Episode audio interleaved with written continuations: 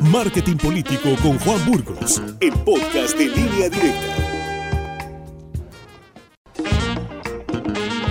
Aquí está con nosotros en el estudio Juan, ¿cómo estás? Qué gusto saludarte. Muy buenos días. Víctor, muy buenos días. Un saludo a todos los amigos del auditorio, aquí a los amigos de producción. Llegamos barriendo, pero llegamos muy bien.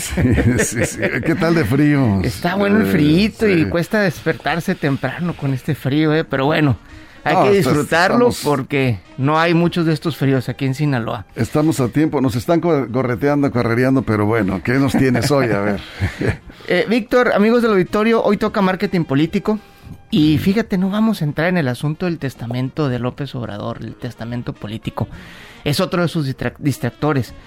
Hoy vamos a hablar mejor de la, del 2024. Vamos a jugar un poquito al, a la futuriada, decir, por Entonces traes tu bola de cristal ahí. Exactamente, ah. sacamos acá la bola de cristal. A ver, a ver, a ver. Y esto tiene que ver mucho, Víctor, amigos del auditorio, con las elecciones que tenemos este año en Durango, en Tamaulipas, en Aguascalientes, en Hidalgo, en Oaxaca y en Quintana Roo. Y en el 2023 tenemos elecciones en Coahuila y en el Estado de México. Esta, última quizás es la más importante, es la joya de la corona. Pero en su conjunto todas van a definir seguramente lo que va a pasar en la elección presidencial. Ahora, Morena se perfila a ganar sin ningún problema en Oaxaca y en Quintana Roo. Eh, son estados que ya tiene un control el partido político prácticamente que viene del PRI, de lo que era el PRI en esos dos estados. Y bueno, pues ya gana sin mayor problema. Durango y Tamaulipas pudieran estar más reñidas en contra del PAN, pero también tiene oportunidad de ganar Morena ahí. Y Aguascalientes parece que sí lo retiene el PAN. Ahora, en el 2023, Coahuila podría ser para el PRI. Ahí entre los Moreira y el gobernador actual, este, eh, se me fue el nombre ahorita del gobernador actual, eh, tienen mucho control del Estado. Y en el Estado de México podría ser también para Morena, pero ojo, se está organizando el PRI, es, Riquelme es el gobernador de, Coahuila, disculpen. Se está organizando el PRI y a lo mejor hay una rebelión en contra del mismo gobernador porque se dice que el gobernador está entregado con el presidente López Obrador. Ahora, el escenario es en lo general muy positivo para Morena porque tendría potencialmente casi dos terceras partes, Víctor, amigos del auditorio, dos terceras partes de las gubernaturas, quizás, este, y una de las más importantes de todo el, el país, la del Estado de México, ¿no? Entonces, esto es un escenario positivo para Morena, que tenga todas las gobernaturas, quién sabe.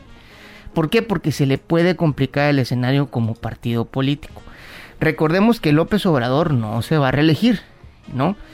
Y hoy, los, hoy por hoy los gobernantes de Morena se deben obviamente primero a López Obrador, a la inercia que generó él en Morena, pero también tienen simpatías con algunos de los simpatizantes o los aspirantes, perdón, de la candidatura presidencial, que desde hoy están empezando a sentir golpes bajos en la mesa, ¿no?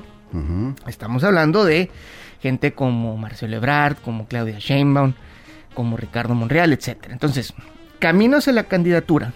Esto va a implicar que los gobernadores que hoy están gobernando o que van a gobernar a partir del 2022 o 2023, pues a lo mejor van a tener que hacer definiciones tempranas, ¿no?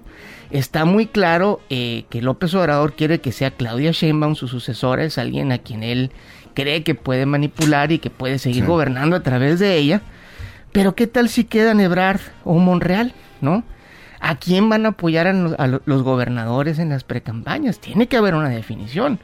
Digamos que hay alguien que se la debe, por decir eso, a una gestión de Marcelo Ebrard o de alguno de los gobernadores que se la deba a Ricardo Monreal. ¿A quién van a apoyar? ¿Van a apoyar a quien diga López Obrador? ¿O a quien los ayudó a gestionar las candidaturas que eventualmente se vio reflejada en una gobernatura? ¿Cómo va a reaccionar, sobre todo, aquel o aquella que quede en la candidatura presidencial y que seguramente el 2024 lo gana Morena. Este ese es otro tema que veremos después. Pero ¿cómo va a reaccionar con aquellos gobernadores que no lo apoyaron o que no la apoyaron? Los gobernadores siguen siendo sumamente dependientes de la, de la, federación, ¿no? Entonces, bueno, vamos a ver que este enjuague no va a estar tan sencillo porque, ojo, tampoco ninguno de los aspirantes de Morena tiene como lo tenía López Obrador en el 2018, 18, 18 años de campaña abierta por la presidencia. Vamos a ver un candidato de Morena más terrenal, más, mucho más vulnerable que López Obrador. Sí, claro. Y esto quizás se vea en definiciones tempranas y sobre todo en cálculos políticos súper específicos, porque los gobernadores saben que tendrán que sufrir a un posible adversario interno en la presidencia y que quizás, en todo caso, valga la pena tener a un opositor que los respete. ¿Me explico? Entonces, bueno, la próxima entrega de marketing político vamos a hablar del mismo camino de la oposición hacia el 2024 y quizás lo que tendría que hacer para ser competitivo con Morena. La inercia hasta este momento le alcanza a Morena para ganar quizás la, la, la, elección del 2024. Pero aquí los gobernadores, que van a ser entre 22 y 24 gobernadores quizás en el 2024 de Morena, ahí va para dónde van a salir, para dónde van a irse. Nos quedan 30 segundos. Una pregunta. ¿Qué tanto sigue dependiendo Morena en el terreno electoral de la imagen de Andrés Manuel? Completamente. No se pueden disasociar. ¿Completamente? Completamente. López Obrador es López Obrador y es un monstruo político que es. No es lo mismo un Marcelo Ebrard, no es lo mismo un Ricardo Monreal y no es lo mismo una Claudia Sheinbaum. O sea, el nivel de confianza que tiene es, sigue siendo altísimo. O sea, sí, es un presidente sí. aprobado definitivamente sí, como no persona. Aprobado, está muy bien aprobado. Como persona, muy bien aprobado. Sí, claro. Pero fíjate que lo hemos platicado aquí, no es tan lejano de lo que era Vicente Fox, este Ernesto Cedillo y, y, y, Felipe Calderón. El único presidente que tenía una muy mala aprobación a este momento de, de, de su, de su gobierno era Peña Nieto. Sí.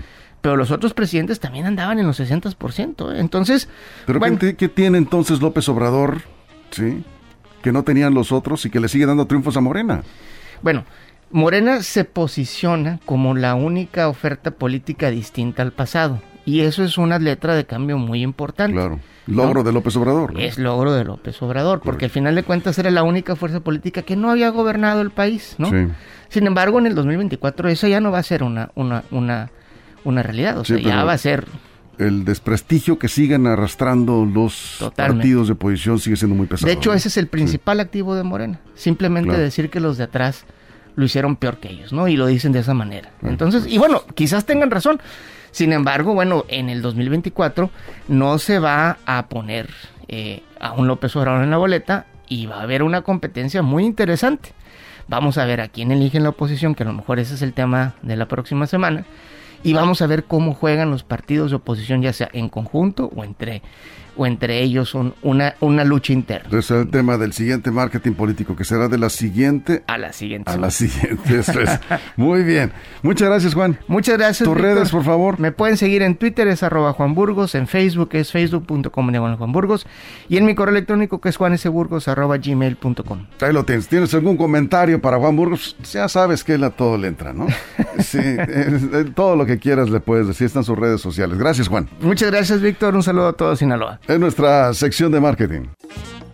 Marketing político con Juan Burgos, el podcast de línea directa.